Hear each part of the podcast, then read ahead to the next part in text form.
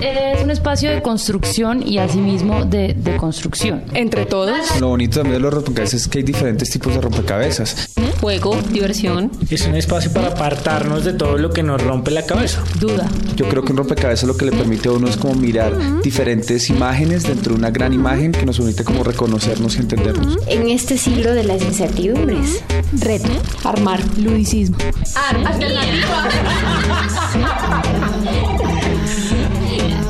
En apariencia podemos parecer todos iguales, pero fijándose uno un poquito más, empieza a ver una cantidad de gamas que son distintas.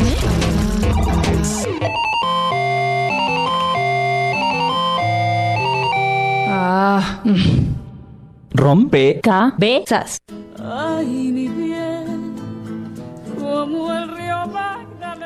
Oyentes de Javeriana Estéreo y 1430 en Bogotá, sean todos bienvenidos a este nuevo rompecabezas. Queremos armar un nuevo rompecabezas en este mes de octubre. Estamos dando el saludo especial también a nuestras emisoras aliadas, La Cometa en San Gil, Santander, Ecos de Pasto y la Sergio Restrepo en Tierra Alta, Córdoba. Les habla Dagoberto Muñoz, bienvenidos a armar un nuevo rompecabezas, bienvenida Paula León. Hola Dago y a todos los oyentes que se conectan en este momento con nosotros en Rompecabezas, les damos, les enviamos un abrazo muy caluroso. Hoy vamos a hablar de un tema súper chévere.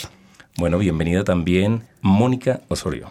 Y desde ya yo los invito a que se conecten conmigo en el chat www.javerianestereo.com y se comuniquen con nosotros al 338-4510. Y sin más rodeos, escuchemos esto, la primera ficha de este rompecabezas.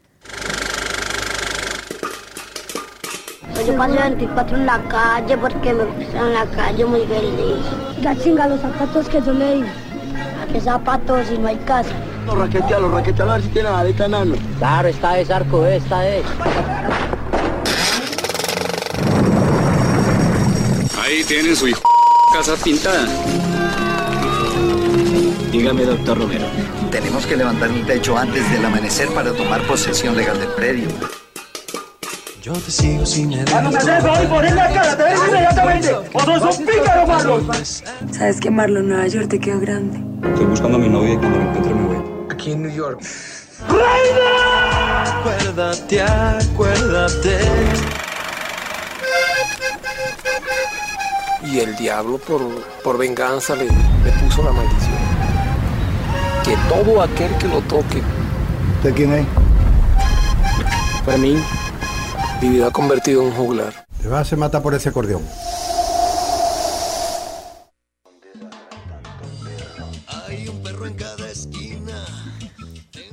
Bueno, con esto yo creo que ustedes ya tienen una idea de cuál es el tema que vamos a tocar en el día de hoy, ¿sí? Es el cine colombiano.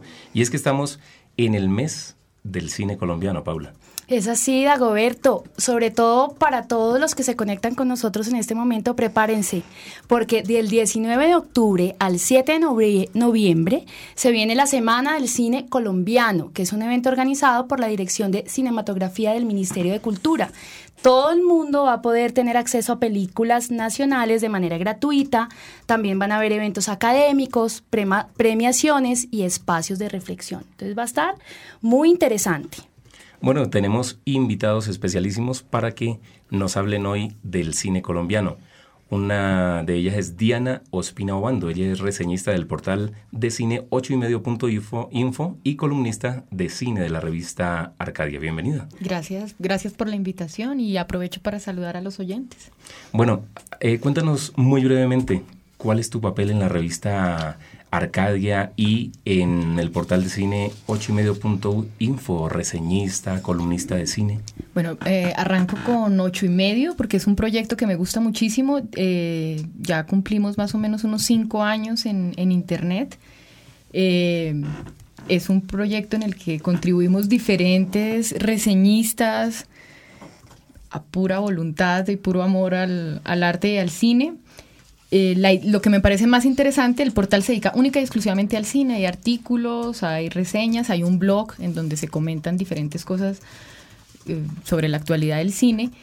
Y todas las semanas subimos diferentes reseñas. Lo que me parece más interesante del portal es que no cubrimos únicamente cartelera, sino que si, lo, si abren la página o si la abren en este momento probablemente encuentren películas del 2005, del 80, la última de cartelera con, con un ciclo de algún, sobre algún director, en fin. Eh, todo el tiempo lo estamos actualizando, pero no nos guía la cartelera, digamos, ¿no? O a veces reseñamos películas que no llegan nunca a la cartelera eh, colombiana. La idea es más bien eh, ser una posibilidad para que las personas accedan a diferentes tipos de reseñas. Muchas películas tienen dos, tres reseñas y tienen siempre la, opción, obviamente, los usuarios de comentar o de participar. Es más como que no saben qué ver o quieren una guía, ahí está ocho y medio. En el caso de Arcadia, pues Arcadia sí no necesita mayor presentación, está cumpliendo cinco años, es una de las revistas eh, culturales quizás de las más importantes, ¿no? Y que ha logrado subsistir. Y ahí en este momento me estreno en este mes con una columna de cine a partir de ahora, entonces tendré ahí dos columnas de cine. A partir de ahora estaré ahí con una columna de cine en este nuevo número. Bueno, y también nos acompaña hoy Alejandro Prieto. Alejandro es productor general de La Sombra del Caminante y también es productor de Karen Llora en un bus. Él es egresado de la Universidad Nacional y docente de la Universidad Externado de Colombia. Alejandro, ¿cómo estás? Hola Pablo, ¿cómo estás? Dagoberto, ¿cómo han estado? Alejandro, pues felices de tenerte aquí. Yo quería preguntarte con relación a una frase que leí que dice, el alma de cada cineasta es el alma de todos los colombianos. Es una afirmación de la actriz Adriana Arango. Alejandro, ¿en qué momento en tu vida el cine empieza a interesarte? ¿Por qué te dedicas al cine? Bueno, curiosamente ahora que escuchaba el intro de, esta, de este programa especial sobre cine colombiano, eh, sonó como algo del tráiler de una de las películas que para mí fueron claves para descubrir que quería hacer cine, que fue La Estrategia del Caracol y esa famosísima frase de ahí le dejo su puta casa pintada, que caló tanto en los que la vimos, eh, como esa ironía de no tener casa como el caracol, que es lo que le pasa a esta gente y que, y que es un poco el reflejo de nuestra sociedad, ¿no? Eh, que cualquier lugar termina siendo la casa de uno, el hogar. Eh, yo creo que el momento en el que descubrí que quería hacer cine fue en un paseo familiar que llevaba una cámara de video y, y empecé a ver como el poder de las imágenes y de seleccionar de dónde a dónde quería contar y qué era lo que quería contar. Como que ese momento lo, lo, lo encuentro como mi epifanía en el momento, eh, pues en el mundo del audiovisual. Los invito entonces a escuchar esta primera nota preparada por los periodistas de Rompecabezas. Para hablar de cine colombiano, Rompecabezas consultó a sus espectadores, quienes son una pieza clave para el desarrollo del séptimo arte como industria cultural. ¿Qué película colombiana es la que usted más recuerda? La estrategia del caracol. Representó muy bien nuestra idiosincrasia y creo que fueron muy ingeniosos en la forma como plasmaron el sentimiento de inconformidad y creo que la sociedad de los 90 y el problema que hubo con el UPAG y con muchas personas se pudo reflejar de manera perfecta ahí.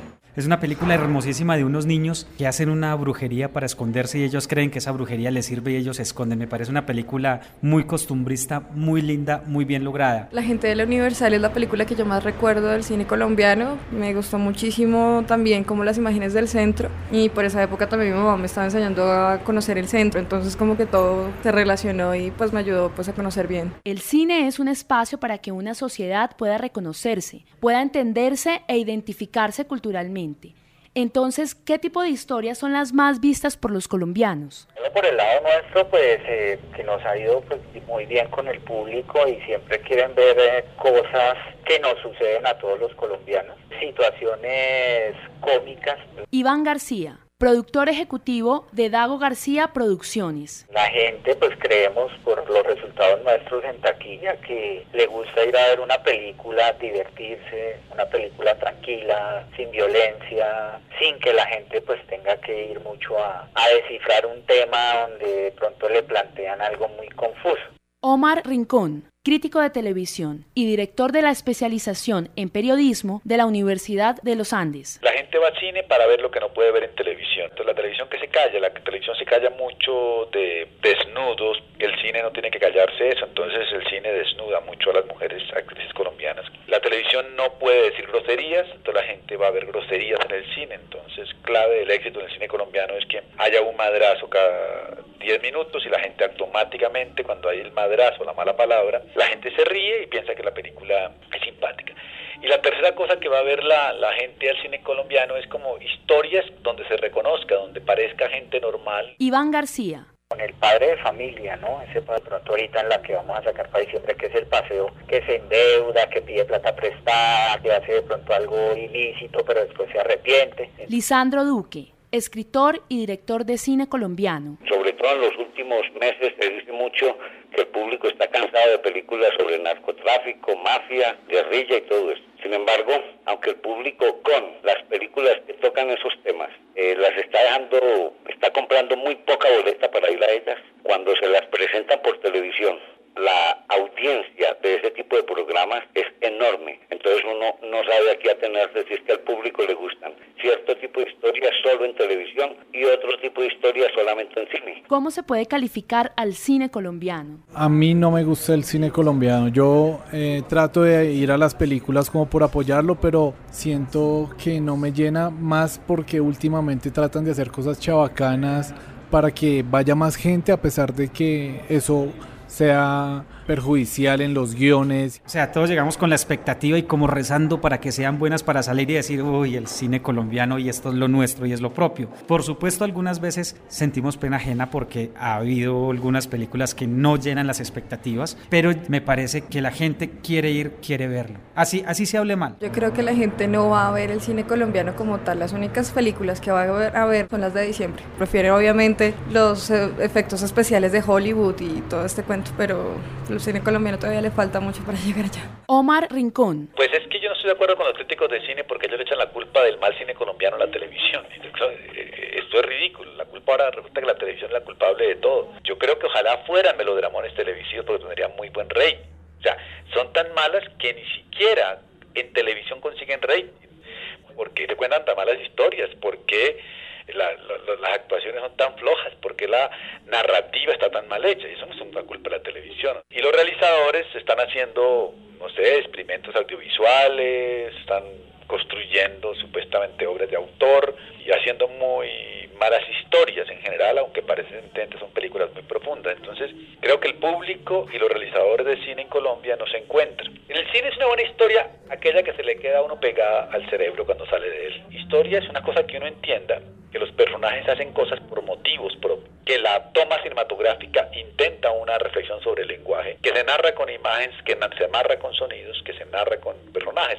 Pero aquí es como todo rebuscado para hacer más cine de ensayo que cine de narración. Lisandro Duque escritor y director de cine colombiano. Creo que el cine tiene como la obligación de descubrir nuevos caminos, de abrir nuevos temas, así toquen, y me parece que eso es un tema ineludible, el asunto del conflicto interno en Colombia, que es un asunto muy importante. Omar Rincón. Parece ser que nosotros, nuestros únicos clichés son la mujer prepago, silicona y voluptuosa y el hombre sicario, narcotraficante y corrupto. Entonces, la pregunta es, si son los personajes que generan identificación, la pregunta cultural es, oye, este país está hecho de pura silicona y de puro traqueto, y de pronto sí, la conclusión es que realmente si hacen un personaje más complejo la gente no lo entiende, y si hacen eh, un tipo de diferente caracterización la gente no la cree.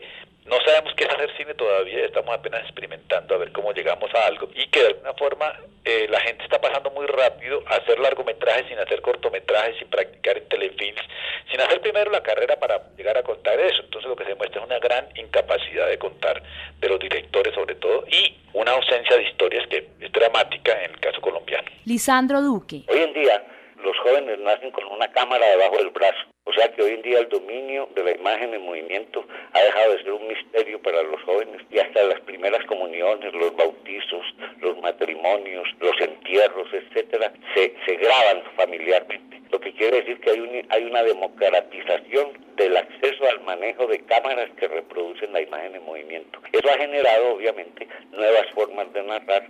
Llegará un momento en que tendremos un alto reconocimiento, aunque debo decir en justicia que esos productos ya se están viendo. En Colombia hay 75 festivales municipales de cine anual.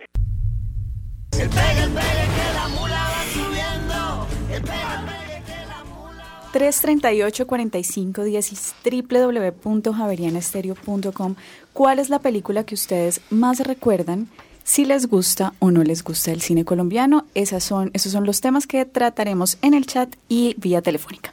Y para las personas que se comuniquen con nosotros hoy, hay premios. Pueden estar ganando boletas, pases dobles para ir a Cinema Paraíso en la carrera sexta 120 a 56 en Usaquén y ver la película que prefieran. Si es colombiana, mejor, ¿no? Para apoyar el cine colombiano. Recuerde 338-4510 y también tenemos boletas para El Deber de Fenster en el Teatro Fanny Mickey. Esta obra fue ganadora del Premio Fanny Mickey 2009 al Teatro Colombiano. Bueno, esta primera nota nos plantea el tema de cuáles son las historias que los colombianos queremos ver y estamos viendo en el cine colombiano. Diana, para ti, ¿cuáles son las historias que el público colombiano quiere ver? Bueno, ahí estaba escuchando con mucha atención todos los comentarios eh, que estaban dejando los diferentes participantes. Eh, me llama mucho la atención el comentario sobre que las personas quieren ver películas cómicas que lo relajen y obviamente inmediatamente pienso en Dago García y su famosa estreno anual siempre en diciembre, que sí efectivamente es un suele ser, ¿no? Le suele ir muy bien en taquilla con las historias. Yo me pregunto si realmente el público está esperando ver algo específico en cine. Yo no tengo tan claro eso. Yo pienso que, que no, no sé qué tan formados están los espectadores en ese sentido. No quiero que esto suene horrible lo que estoy diciendo, pero eh, realmente es difícil pensar qué quieren ver si eh, en las películas colombianas, si es hasta difícil determinar qué quieren ver en el cine en general. Eh, tenemos una cartelera muy pobre muy, muy pobre, nos llegan las películas muy atrasadas. Eh, comentaba ahorita lo de ocho y medio, pero pues llegan películas, estoy pensando en la cubana que está ahorita El Cuerno de la Abundancia, va uno feliz porque dice, uy, voy a ver lo último en cine cubano, la película es del 2007. Eh, eh, puedo citar muchos ejemplos de películas que están actualmente en, pues en cartelera, Partir, que la estrenan en 10 días precisamente, pues es una película de, dos años, de hace dos años, en fin. Tenemos una cartelera pobre, tenemos muchos clichés en la cabeza cuando pensamos en cine y cuando pensamos en cine colombiano más. Yo creo que el problema es pensar en cine colombiano, que todavía digamos cine colombiano, que no podamos hablar de cine en general, que no lo levantemos esa categoría, sino sigue siendo como el hermano pobre, chiquito. Entonces vamos a cine a apoyarlo. ¿Cómo así que apoyarlo? Voy a cine porque me gusta ir a cine y quiero ver una película. ¿Y por qué tengo que tener una expectativa precisa? Yo no voy a ver cine francés diciendo quiero ver eh, gente comiendo baguette. Eh, puede ser de acción, puede ser un melodrama, puede ser cómica. No voy a ver una película noruega pensando que, no sé, que me hablen de arenques. Eh, ojalá se borrara eso. Lucero Pacheco está con nosotros. Lucero. Sí, buenas tardes. Pon tu ficha en este rompecabezas y cuéntanos cuál película recuerdas, si te gusta o no te gusta el cine colombiano. Eh, bueno, en este momento citar una película, a ver qué puedo decirles. Hace rato no veo una, una, una en particular. Tengo es una mirada eh, muy personal sobre el cine, tanto general como el colombiano. A ver, ayúdame con alguna. Nada, dinos entonces tu opinión bien cortica. Eh, ah, bueno, ya, ya, ya me acordé de una, Contracorriente, ya una de las más recientes. Ah, sí, con Manolo Cardón. Eh, recuerdo, sí, la de Manolo Cardón. Eh, me parece que la fotografía es un trabajo interesante. El tratamiento que hacen de la condición humana, eh, en este caso el, el, tema de la homosexualidad, es también muy interesante como lo plantean. no, no tengo muchos elementos de contraste con otras películas colombianas porque no, no acostumbro a verlas con frecuencia y cuando asisto a cine prefiero ver eh, otra oferta de cine como el cine francés, el cine arte, el cine hecho eh, en países europeos para niños, por ejemplo, yo soy educadora. Entonces me refiero a estas producciones como una alternativa eh, interesante en esa educación e información audiovisual. Lucero, muchísimas gracias. Vamos a escuchar entonces esta pista en rompecabezas. ¿Y a quién le toca? Actualmente en Latinoamérica la industria cinematográfica la lideran Argentina, Brasil y México con una producción alta, es decir, más de 50 películas al año.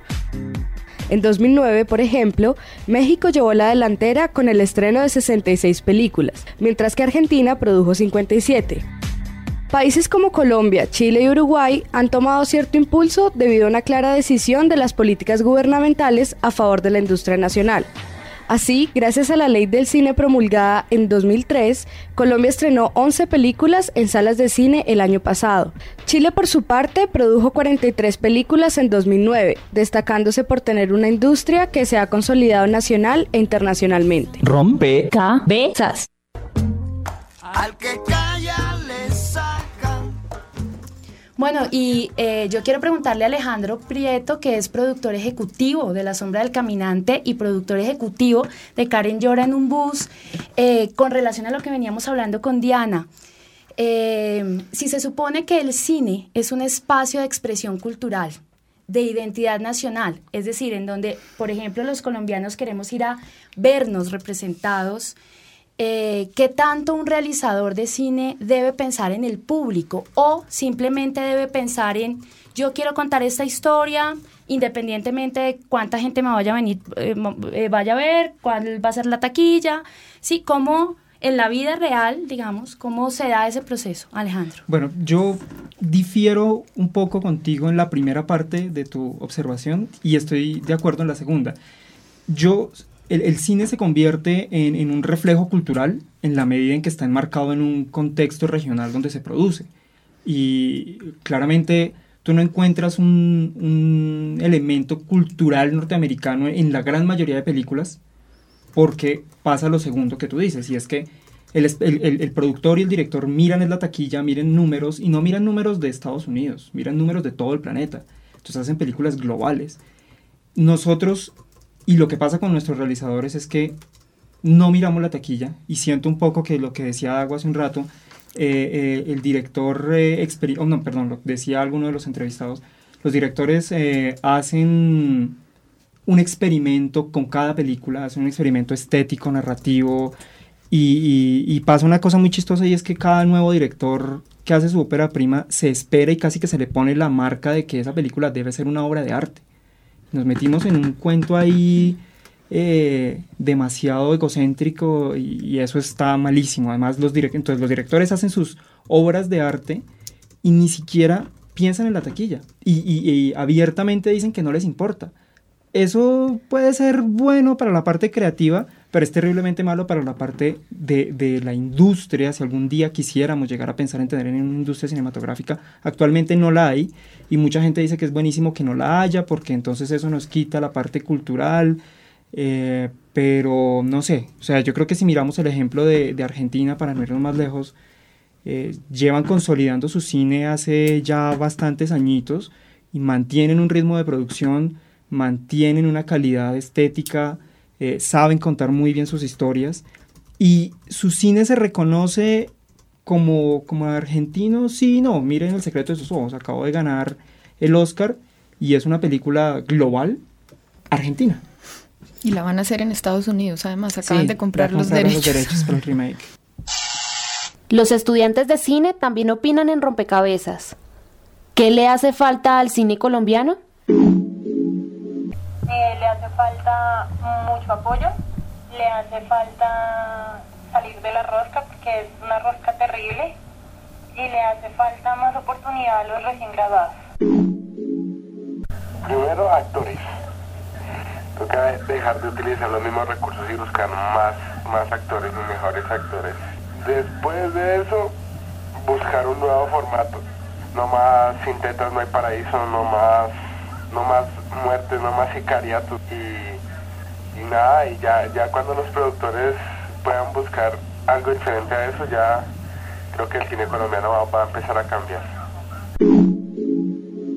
Pienso que le hace falta creatividad. Todo parte de la base de la, de la creatividad. Si fuéramos más creativos, pues eh, surgirían muy buenas ideas y, y marcaríamos la diferencia con el cine colombiano.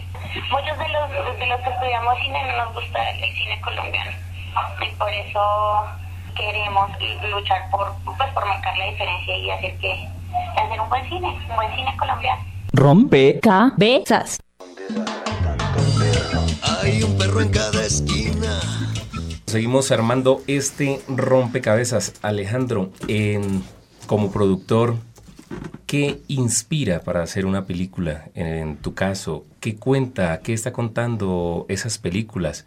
¿Y nos vemos reflejados ahí? Bueno, en este momento estamos eh, terminando la postproducción de una película que se llama Karen llora en un bus, dirigida por Gabriel Rojas, eh, compañero egresado de la Nacional también, eh, que cuenta una historia, no sé, universal, digamos que es una palabra un poco pretenciosa porque todo el mundo quisiera hacer cine universal. Eh, es la historia de una mujer de 35 años que se casó relativamente joven, tiene más de 10 años de matrimonio ya, y se da cuenta con el sumar de, este tiempo que dejó relegados sus sueños de juventud eh, por dedicarse al hogar y, y la, el resultado de esa ecuación es que no valió la pena porque no es feliz. Entonces en los últimos meses como que trata de, de abrir un espacio en su vida y le pide a su esposo que le dé ese espacio para realizarse, para sentir que hace algo por sí misma y él no está dispuesto a ceder y por eso ella se da cuenta que la única forma de ser feliz es abandonarlo y empezar una vida sola. Eh, a partir de ahí empieza la película, digamos que este es todo el, background. La película empieza la noche que ella toma la decisión de empezar esa vida sola, se va y tiene que defenderse por sus propios medios, sin haber estudiado una carrera, sin experiencia laboral, sin realmente nunca haber hecho nada por sí misma. Y es como un reflejo de cómo una mujer de mediana edad tiene que afrontar la vida con lo que se venga por delante para poderse sentir eh, valiosa por sí misma. Nosotros acabamos de volver del Festival de Cine de San Sebastián, estábamos en Cine en Construcción y recibimos muy buena retroalimentación. Eh, pues ahí sí, modestia aparte, nos, nos dijeron que les encantaba la película, sobre todo porque no parecía una película colombiana. Y eso es muy irónico, digamos, con, con, con, este tema que estamos tratando, porque tratando de buscar la idiosincrasia, lo que estamos haciendo es quedarnos en el círculo vicioso de contar historias que ya la gente no quiere ver. La, y, la tendencia es muy grande, ¿no? De seguir eh, los aires del Pacífico, los aires de la costa atlántica, las historias pensadas muy regional. en lo regional. Y, y, digamos que eso no está mal, yo no estoy diciendo que eso esté mal, estoy diciendo es que eh, a veces hay, hay, modelos que se van agotando y, y, la gente no lo percibe porque no miran el público, porque ni el productor ni el director miran el público, sino que quieren hacer su película que lleva 10 años en la maleta y con la que llevan peleando media vida y que deben estar endeudadísimos porque la quieren sacar adelante y se vuelve eso una obsesión y no se dan cuenta que cuando saquen eso nadie lo va a ver. No estoy hablando de ningún caso en particular, pero al mismo tiempo sé que es el caso de muchísimos, de decenas de proyectos colombianos que, que, cuando vean la luz, si es que algún día lo ven, se van a encontrar con que hay un público que no quiere ver eso. Entonces, yo creo que hay, hay, hay una falta de profesionalización del oficio. Re, realmente la, la, edad de las carreras de cine que existen es 25 años, creo. Entonces nuestros profesionales no conocen la industria, nosotros no conocemos la industria. Yo, esta es mi primera película como productor general y hasta ahora estoy empezando a, a darme cuenta cómo es que funciona esto. Entonces hay que, hay, que, hay que mirar, hay que sentarse juicioso a hacer números, a mirar cómo es el box office. El box office es una cosa que nadie conocía y en Estados Unidos desde los 40, 30 existen cifras de asistencia y qué películas les fue bien por este lado, qué temáticas funcionaban, cuáles no, cuáles volvieron a funcionar después de un tiempo. Entonces, si nosotros no hacemos esa tarea bien hecha y nos quedamos pensando en hacer obras de arte y que cada película, la primera película que hacemos ya vamos a llegar a Cannes, pues estamos jodidos. Estamos armando este rompecabezas sobre el cine colombiano en este el mes del cine colombiano octubre. Los invitamos a que visiten las salas de cine, todas las salas de cine, y no sé si esa frase la dicen mucho, apoyen el talento nacional. Bueno, ya nos dijeron que no se debe decir eso. Y los invitamos en este momento a escuchar um, una canción, Si te busco, del grupo colombiano La Derecha. Este tema participó en la película de Raúl García Calibre 35, producida en 1999.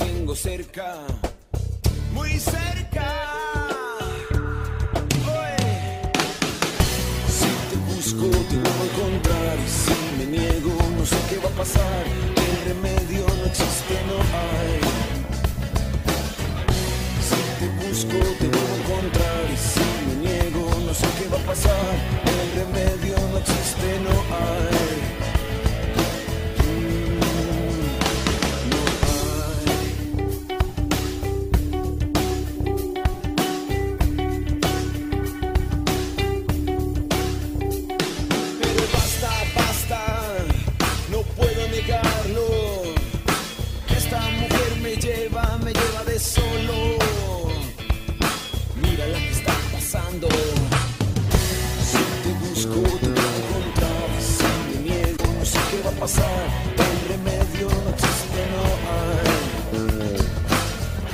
Si te busco, te voy a encontrar. Y si me no sé qué va a pasar.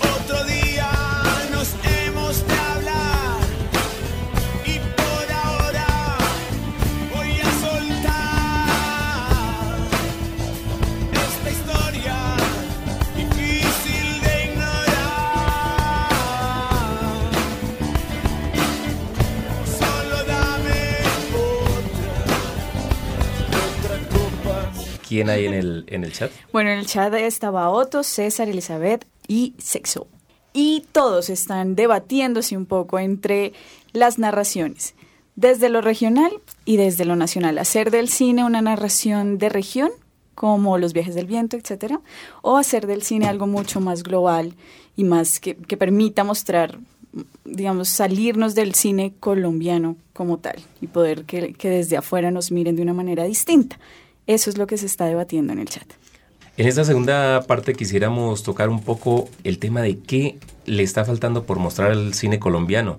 ¿Tenemos que sentirnos representados en él o por el contrario hay algunos productores que quieren desmarcarse y como tú decías, hacer cine universal?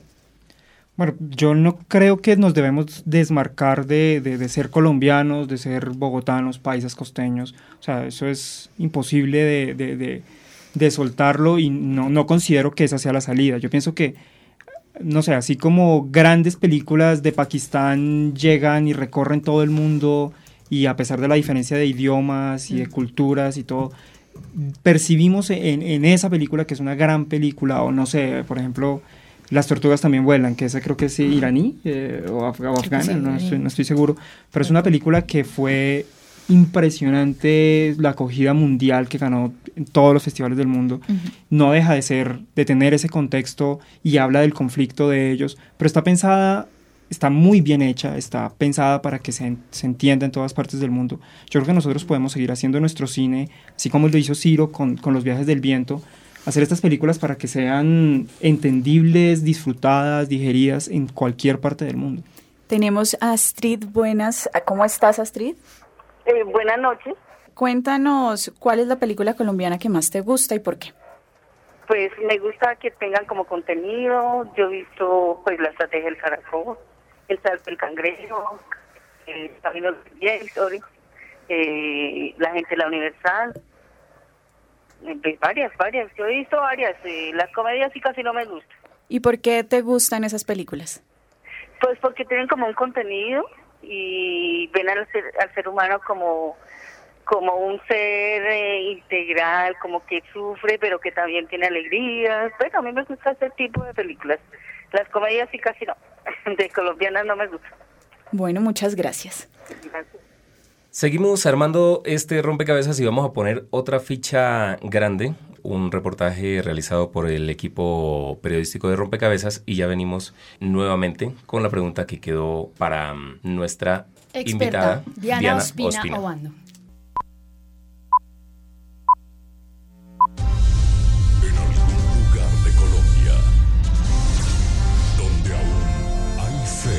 La historia cuenta que el 21 de noviembre de 1915 se proyectó la primera película producida en Colombia, El drama del 15 de octubre. Documental que relata el asesinato del general Rafael Uribe Uribe. Sin embargo, para muchos, al cine colombiano todavía le falta para llegar a una etapa de madurez, sobre todo en cuanto a su temática qué producciones cinematográficas se están desarrollando y qué tópicos no se están tratando actualmente en el cine colombiano. Fernando Ramírez, cinematografista y docente de la Universidad Nacional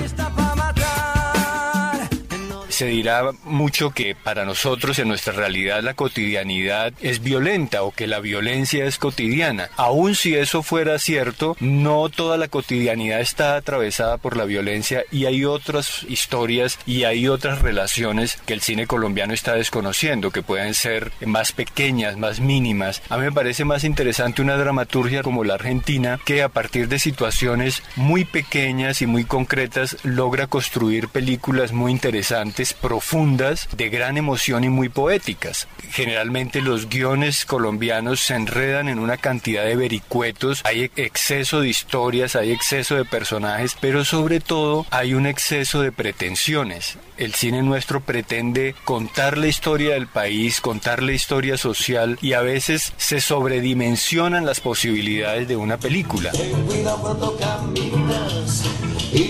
que seas un perro. Con la aprobación en el año 2003 de la ley del cine en Colombia, se impulsó la producción de cortos y largometrajes. Sin embargo, en el gremio cinéfilo de Colombia hay dudas en cuanto a elementos de la variedad temática, la creatividad en los guiones y la calidad narrativa. ¿Cuáles son los factores que actualmente impiden la producción de temáticas diversas en el cine colombiano? Adelfa Martínez, directora de cinematografía del Ministerio de Cultura. Cada película tiene sus propias características, sus propias necesidades y también sus propios padecimientos, dependiendo de los caminos que tenga, pero también dependiendo pues de las circunstancias en las que se realizan. Entonces unas se hacen con menos dificultades que otras, pero pues hacer cine no es fácil y es costoso el camino pues para acceder a toda la financiación necesaria. Creo que los productores están entendiendo que se tienen que hacer películas coherentes con el carácter de la película, la producción y su recuperación. Creo que están entendiendo también que aunque el público colombiano está respondiendo y tiene interés de ver películas colombianas, pues hay que hacerlas de manera viable en su recuperación también, porque el mercado pues tiene sus propios límites. Una película Orgullosamente colombiana. En Colombia las escuelas de cinematografía son relativamente jóvenes y la profesionalización del arte del cine es un sector que avanza lentamente. Y ahora, según las noticias, las cosas se van a poner peores. Deberíamos dejarnos de pendejadas y organizarnos de una vez por todas. Desde la academia, ¿cómo se ve el cine colombiano, sobre todo en cuanto a su temática? Armando Rusi, estudiante de cine, Universidad Nacional. Primero hablar de cine colombiano ya es problemático. Yo pensaría que se puede hablar de películas de cine nacional, pero cine colombiano como tal, fuera de ser hechas en esta latitud, pues no hay algo que nos que identifique la, la mermada producción y la inconsecuente producción nacional. Creo que un problema grande que tiene el cine hecho en Colombia es que nos desdibuja, es un cine que en su mayoría no tiene profundidad antropológica, histórica, entonces mira los problemas tan profundos que tenemos nosotros de forma leve, de forma superficial. Pues claro, eso vende muy bien en Europa, pero es un cine carente. Más que contar, está desdibujándonos como colombianos. El día que sepamos narrarnos, creo que ahí está la fórmula, de esa manera será un cine bastante apetecido eh, como arte. Bajo la perspectiva comercial, ¿cómo se ve la actualidad del cine colombiano y qué está logrando transmitir? Nicolás Montero, actor y director. La relación que el colombiano tiene con su propia historia es como muy lejana y como vergonzante. Entonces, cada vez que un director quiere contar algo que le pertenezca a nuestra historia, entonces salen las 1500 o 5000 voces que dicen, ay, pero esto no, es que ya estamos cansados de esto. Y en ese paneo, pues se, tienen que defender, digamos, los que están haciendo cine, teatro, televisión. El cine es muy costoso de hacer y si no se recupera en taquilla, pues es muy complicado. Digamos, es la lucha de siempre, ¿no? Hay también unos líos de distribución, de qué distribuidores quieren arriesgarse a distribuir las películas de cine colombiano, porque como distribuidores pues ven, por supuesto, la recuperación de la inversión.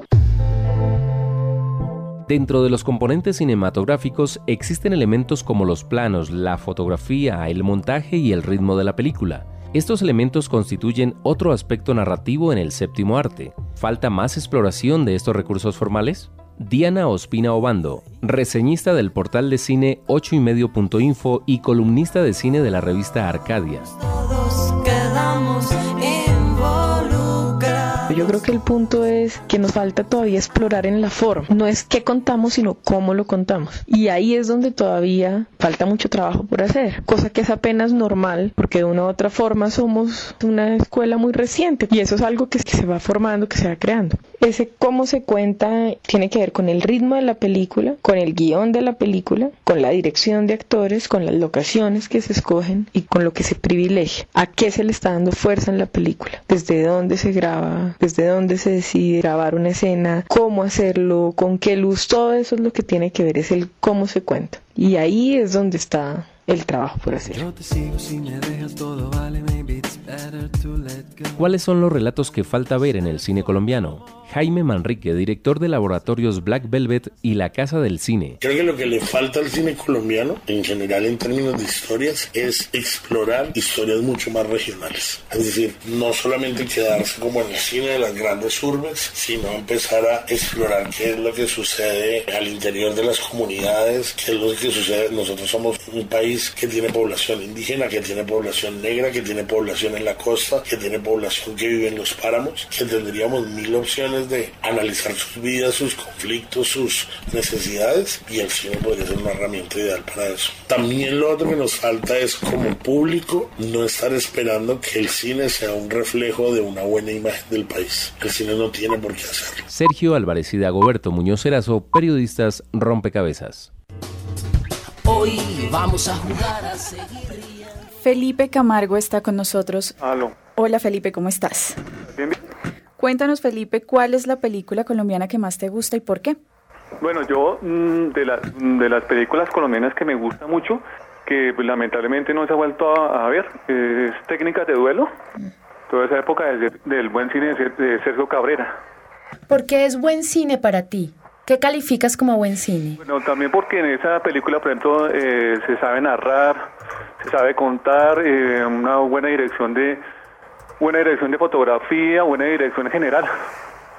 ¿Hubo alguna historia con la que tú te sentiste identificado?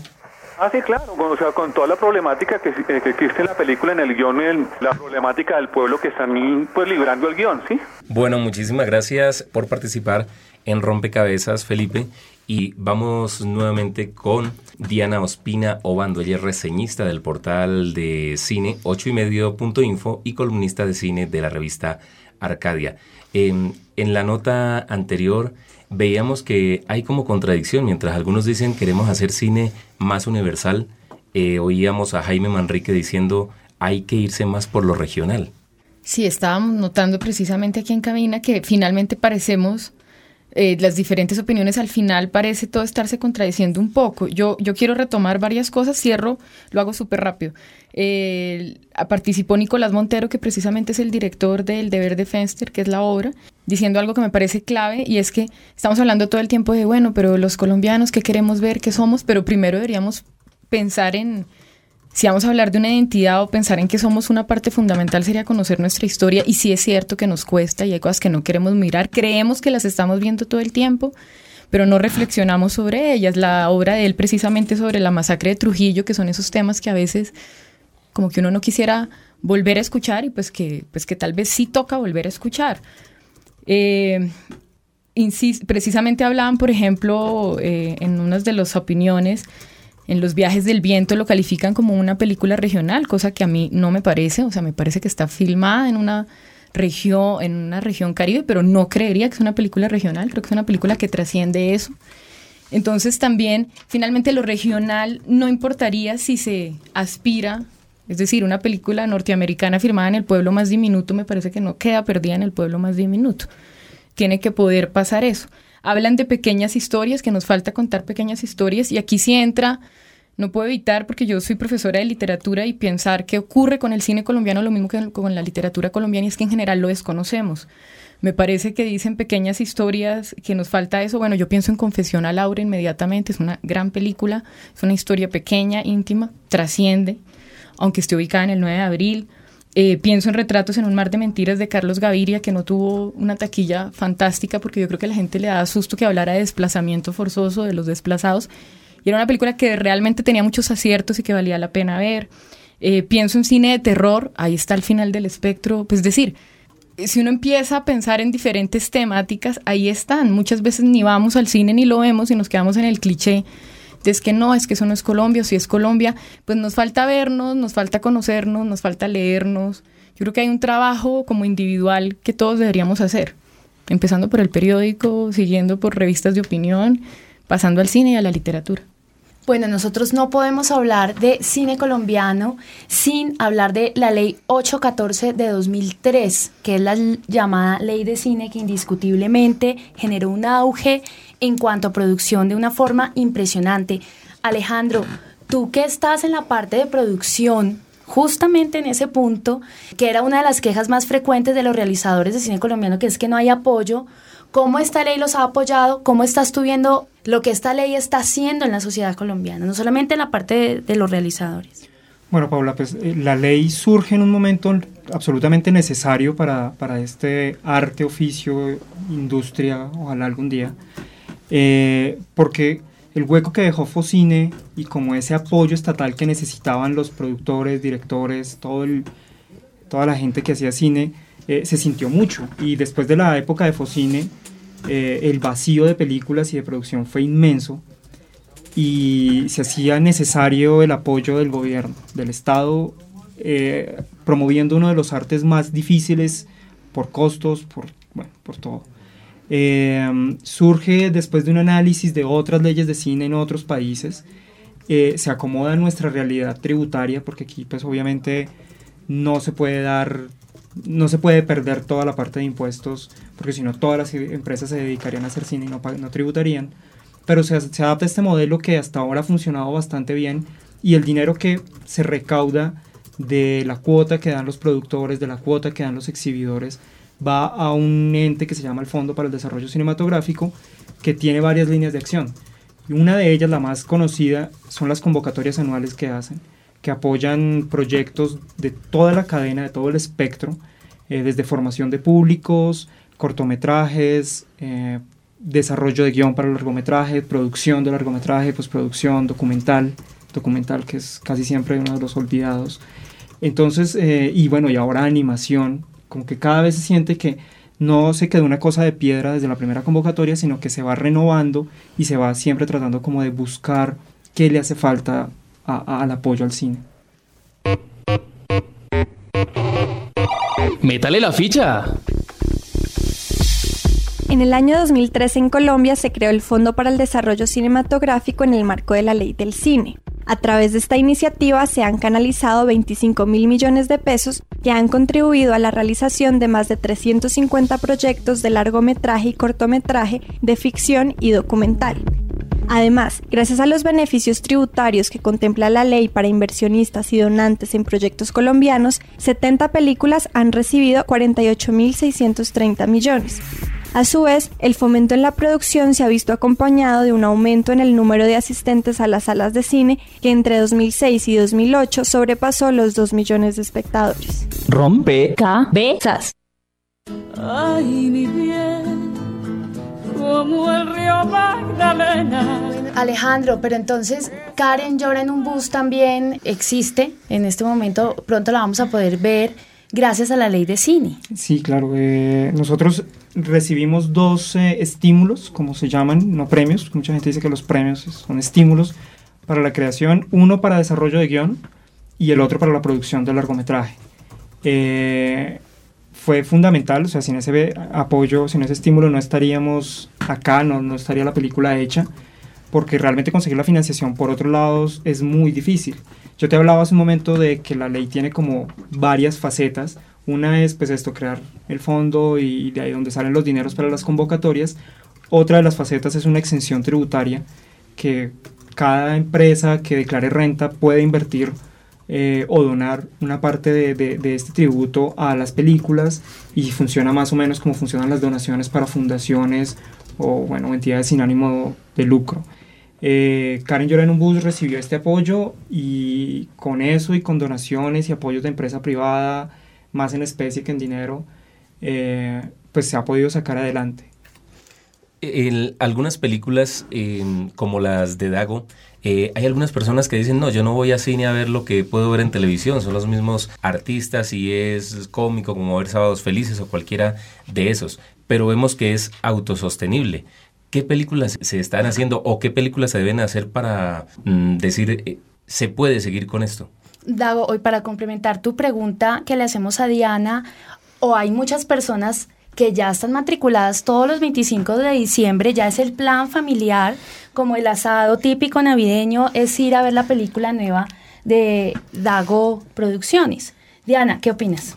De que la gente vaya el 25 a ver las películas de Dago. Bueno, es que hay muchas preguntas ahí en una. Yo, me parece que entre más haya películas, fantástico, eh, no todas las películas son para todo el mundo. A mí personalmente no me gustan mucho las que hace Dago García porque me parecen más hermanas de la televisión que del cine y creo que más bien la gente va porque porque va a terreno seguro y porque va a ver al actor que conoce o va a contar, ver la historia que conoce y se va a reír un rato. Se va a reír un rato, pero pues en realidad, no todas, pero hay unas, estoy pensando particularmente en La Esquina, que ya los problemas de guion, uno dice, parece que se hubiera muerto el guionista en la mitad porque la película se vuelve otra cosa, o sea, eh, queda uno medio aterrado en la mitad de la película. Entonces, no todas son así, me parece que hay unas más afortunadas. El carro tuvo mucho éxito en su momento y todo, pero no sé, eh, pues es decir, vuelvo, vuelvo a lo que ya dijo, ojalá de pronto ahí como se ha vuelto un ritual la gente eso, ya lo hace más como un plan, ojalá fuera un plan más eh, aparte de eso, ir a cine, eh, ver lo que hay, explorar la cartelera, probar nuevas cosas, que, es, que, que, el público se abriera un poco más a eso. Sigue, yo, yo, yo quisiera, sí, yo quisiera como entrar a analizar un poco la cosa desde el punto de vista del productor y es que personalmente yo admiro tremendamente lo que han hecho Dago e Iván, porque tener 14 largometrajes encima en un país donde se hace muy poco cine es, es una tarea de berracos. O sea, yo sé que es muy fácil criticar el contenido y sí, finalmente una película se debe defender ella solita por si es buena o no. Y hay muchas formas de evaluar eso pero, pero mantenerse haciendo cine año tras hmm. año y estrenar el 25 de diciembre enfrentándose al Señor de los Anillos, a Spider-Man, a Harry Potter, no lo hace cualquiera. Y no lo hace eh, cualquiera, en muchas cinematografías de América Latina, eso no lo hace cualquiera. Entonces, yo siento que independientemente de que nos gusten o no, que exista. Es necesario y gracias a Dios existe Dago y, y este, este grupo de personas que hacen ese cine porque nos mantiene como haciendo cine. Pues. Solo pongo una ficha que hay en el chat y es la tarea del ciudadano entonces es buscar esas otras alternativas, digamos, más allá del 25 de diciembre, más allá de la producción de algo, es como, como buscar esas otras alternativas de cine para que se nos amplíe un poco el panorama. Precisamente aprovecho de, publicidad no pagada, la estoy haciendo completamente gratuita, pero hay una colección de cine colombiano que se consigue fácilmente. Es más, en el éxito era fácil conseguir y las valían 6 mil pesos hasta hace un tiempo. Hicieron una colección en que había varios títulos interesantes y estaba Satanás, estaba Bluff, estaban las de Dago García, estaba Soñar no cuesta nada, Rosario Tijeras, bueno pero hay otra colección de cine colombiano, uno la puede encontrar en sitios donde venden películas y ahí están películas súper interesantes. La historia del baúl rosado, está eh, Cóndores no entierran todos los días. Bueno, hay por todos lados y baratas. Los habitantes de San Gil y Bogotá opinaron en Rompecabezas. ¿Le gusta el cine colombiano? ¿Qué le gusta de él? Sí, me gusta mucho el, el cine colombiano, eh, las pocas producciones que han sacado, reconocidas a nivel internacional, me gustan bastante. Me gusta de ellos la novedad, porque son muy originales, porque exponen temas que tienen que ver con nuestro pueblo colombiano, problemáticas, temas de drogadicción, lo que son los sicarios, todos esos temas son, son muy buenos en cuanto al cine, por eso es tan llamativo. Sí, me gusta el cine colombiano. Me gustan las historias que proponen, que exponen, porque son muy nuestras, muy criollas de la sociedad colombiana. Eh, y me gusta también los actores, sí, porque tienen mucho profesionalismo y se les nota pues la calidad que tienen para la actuación. No, a mí no me gusta porque, digamos, es la repetición de lo que ya se ha visto en las novelas y ya como que todo el mundo está hastiado de ver lo mismo. Yo creo que ya es hora como de mostrar eh, otro tipo de géneros, más que de acción y violencia. Pues sí, hay películas buenas, pero en general no, prefiero ver otras películas, porque yo pienso que como que el ritmo de estas películas es muy lento, entonces, por ejemplo, esta película eh, Muertos de Risa, considero que como que pierde el ritmo y entonces el, bueno, la persona que lo está viendo se aburre. Pues la verdad, más o menos. Eh, me gusta la parte cuando es las películas que son chistosas y, y pues a pesar de que muestran lo que está sucediendo en Colombia, pues tienen una parte de humor. Pero hay otras en las que tú siempre es muerte, conflicto, que muestran, pues que dan, reflejan una mala imagen de lo que es el país.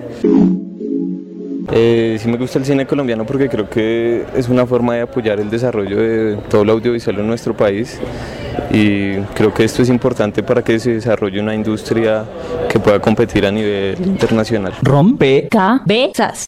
Hemos llegado al final. ¿Qué ibas a decir? eh? No, no, que pensando en el ciudadano, eh, yo he escuchado muchísima gente que dice a mí no me gusta el cine colombiano. Yo le diría al que dice eso que no piense en el cine colombiano, que vea los trailers, que vea las reseñas, que consulte 8ymedio.info, que lea la revista Arcadia, que lea medios de comunicación variados y que mire qué dice la gente eh, sobre las películas, sean colombianas o no, que busque una opción diferente a- al efecto digital, a, a la comedia romántica, que busque. Y si alguna de esas que de pronto tiene una buena reseña es colombiana, pues que maravilloso, que y la vea. Muchísimas gracias a Alejandro Prieto, a Diana Ospina, a Mónica Osorio, a Paula León. Hemos llegado al final de otro rompecabezas. Nos quedan muchas fichas por seguir armando y los esperamos la próxima semana. Es un espacio de construcción y asimismo de, de construcción. Entre todos. Lo bonito también de los rompecabezas es que hay diferentes tipos de rompecabezas. Juego, diversión. Es un espacio para apartarnos de todo lo que nos rompe la cabeza. Duda. Yo creo que un rompecabezas lo que le permite a uno es como mirar diferentes imágenes dentro de una gran imagen que nos permite como reconocernos y entendernos. En este siglo de las incertidumbres, reto, armar, ludicismo.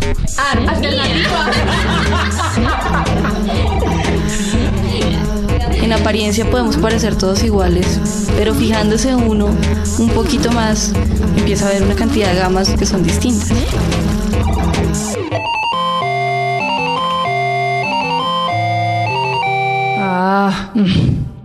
Rompe. Cabezas.